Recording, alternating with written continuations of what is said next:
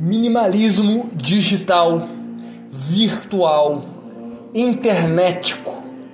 Agora, eu resolvi gravar este podcast focado numa das partes, né? É claro que eu não vou falar tudo o que eu escrevi sobre minimalismo digital dentro do meu livro, meu livro, né?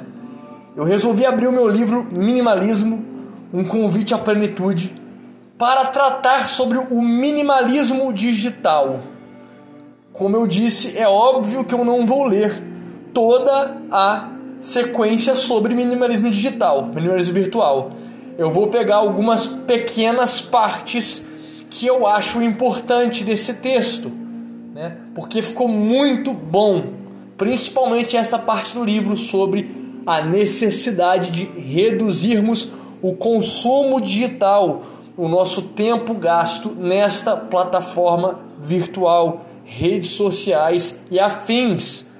Peguei uma pequena parte do livro aonde trata das problemáticas de estarmos neste meio virtual e uma outra parte onde trata sobre formas de nos liberarmos, de conseguirmos de fato nos esvaziarmos dessa constante obra virtual, dessa constante permanência no ambiente virtual.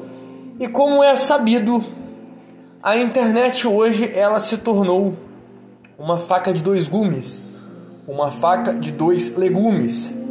É um ambiente bom para a aprendizagem, é um ambiente bom para o estudo, né, para o crescimento pessoal.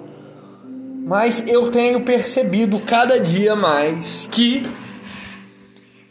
o tempo gasto na internet não está sendo tão bem otimizado. Falo principalmente a minha pessoa, pois muita coisa do que está acontecendo na internet, principalmente as coisas que valiam a pena anteriormente, estão se degenerando. Né? O próprio YouTube, muito do conteúdo do YouTube é lixo. Muita coisa que antes valia a pena não está mais valendo a pena.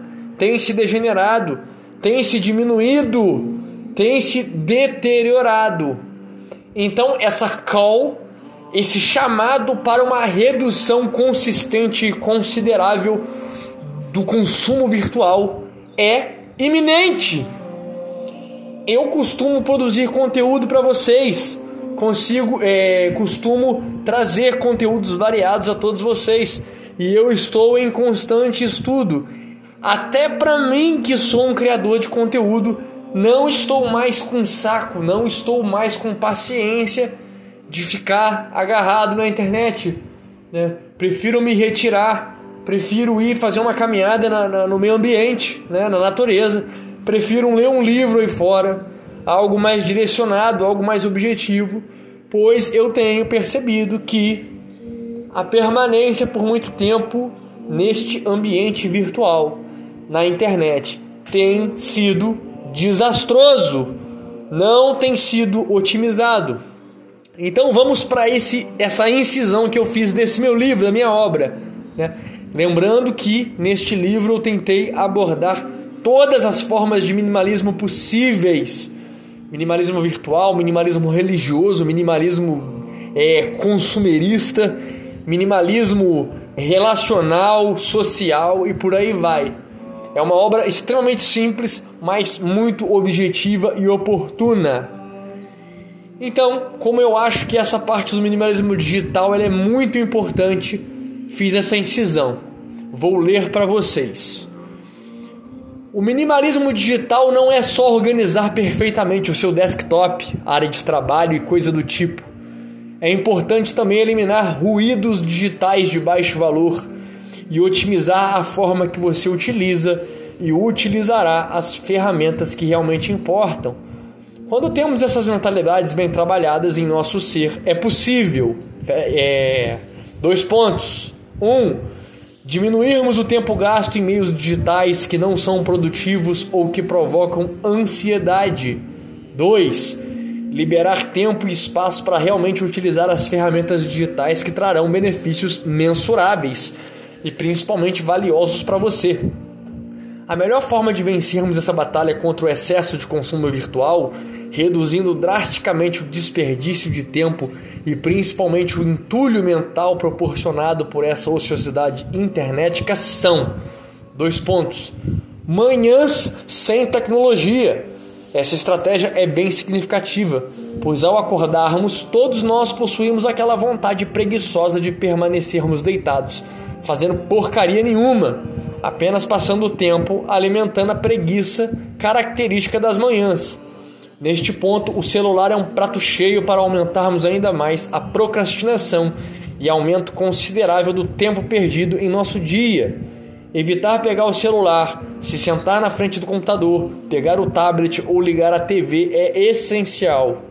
Em vez disso, levante-se da cama, saia para dar uma caminhada na rua, vá para o teu quintal meditar e tomar um sol pela manhã Vá direto para a cozinha fazendo um café forte e amargo para acordar o leão interior. Essas estratégias eliminam praticamente por completo a preguiça e a procrastinação do ato de acordarmos, incrementando possibilidades de aproveitar o dia, começando com o pé direito, longe de tecnologia. Esses foram alguns parcos exemplos, mas faça você a rotina que melhor encaixa com sua realidade desde que essa te mantenha distante de tecnologia pela manhã. Outro ponto, reduza consideravelmente o número de APs para fazer mais coisas. É impressionante a quantidade de aplicativos inúteis que são criados todo santo dia para abarrotar seus aparelhos com, com lixos e excessos. Sempre tem uma solução de software para todos os seus problemas. Utilizar vários aplicativos reduz drasticamente sua produtividade durante o dia além de encher seu telefone de notificações, reduzir consideravelmente o número de aplicativos instalados nos seus dispositivos virtuais. É uma medida de sabedoria para diminuir o consumo diário de internet e afins. Outro ponto importante: tenha controle sobre as diabólicas notificações. Mergulhar nas profundezas das configurações do seu dispositivo para tornar as notificações e atualizações mais manuais pode fazer uma grande diferença em quantas vezes você usará teu celular durante o dia. Um exemplo simples e que muito nos toma o tempo é configurar o aplicativo de e-mail do celular para que este só atualize quando você assim o fizer manualmente. Tirar as notificações de todas as suas redes sociais é um ato de grande sabedoria. Independente se é mensagem, inbox, novo seguidor, menção do teu nome em outras postagens. Não! Cancelem todas essas porcarias de notificações e sentirá instantaneamente uma leveza de vida. Mais uma dica importante é realmente contabilizar o tempo gasto, estipulando um limite na utilização de tecnologia durante o dia reservando esse tempo para aquela tecnologia que realmente importa e faz diferença para você. Primeiro ponto: escolha suas notícias. Não nos, nos perdemos grandemente no aglomerado de notícias e artigos publicados todo santo dia. Tomar cuidado, selecionar, filtrar o que irá consumir é uma atitude de campeões. Você deve ser senhor do seu tempo e selecionar com precisão sobre os assuntos relevantes sobre os quais deverá se atualizar. É de extrema importância que tais conteúdos sejam úteis em suas metas ou te inspire a aprender algo novo e interessante. Outro pontinho, é importante darmos sempre espaço para a nossa humanidade manter contato real com amigos de longo tempo, frequentar moderadamente alguns espaços públicos, como praça, biblioteca e afins, desenvolver uma conversa desinteressada com um estranho, enfim, qualquer coisa que nos tire do ambiente virtual e nos lance à realidade das interações é algo que lhe fará um supremo bem. Tal questão jamais deverá ser esquecida, pois tais interações possuem um poder incalculável para o nosso bem-estar e sanidade existencial. Pesquisas mostram que um pedido e algo do tipo realizado pessoalmente, olho no olho, é 34 vezes mais efetivo do que realizado virtualmente. Esse é o poder da presença. E para finalizar, uma coisa muito importante: crie algo. Agora que tem tempo, que tens tempo hábil, não apenas consuma, O dom da criação é o poder mais incrível imbuído nas profundezas do espírito humano. Gostaria de transmitir a todos vocês o prazer que tenho em escrever esse livro para melhorar consideravelmente a qualidade de vida de todos vocês, inclusive a minha mesmo, pois a aventura da escrita me fez, me faz aprender comigo mesmo, e também mediante a pesquisa realizada sobre o tema que estou a escrever. Melhor que qualquer escola, curso ou faculdade, aproveitar as facilidades que a internet oferta para se tornar um criador de conteúdo é algo nunca visto anteriormente. Independente da sua arte, sempre haverá aplicativos e afins para ajudá-lo em sua jornada. Tal mindset certamente trará uma felicidade grandiosa em sua existência. Se você gosta de explorar novos tipos de tecnologia, que tal aprender a programar? Se gosta de extensas leituras, ler artigos científicos, jornalísticos, experimente criar um blog. É uma das poucas redes sociais na internet que você realmente poderá chamar de sua tendo sua personalidade, do seu jeito, com o seu domínio pessoal. Se gosta de discutir ideias e assuntos relevantes com sua audiência, se gosta de conversas longas com seus amigos sobre variados temas, grave tudo isso e chame então de podcast.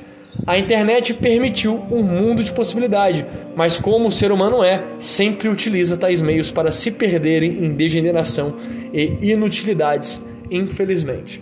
Então, utilizar a internet deve ser feito de forma sábia, de forma limitada e oportuna. Esses foram alguns dos muitos detalhes, das muitas dicas que eu dei sobre o minimalismo virtual nesta minha obra. Lembrando que o minimalismo, um convite à plenitude, é uma abordagem em várias arestas da nossa vida.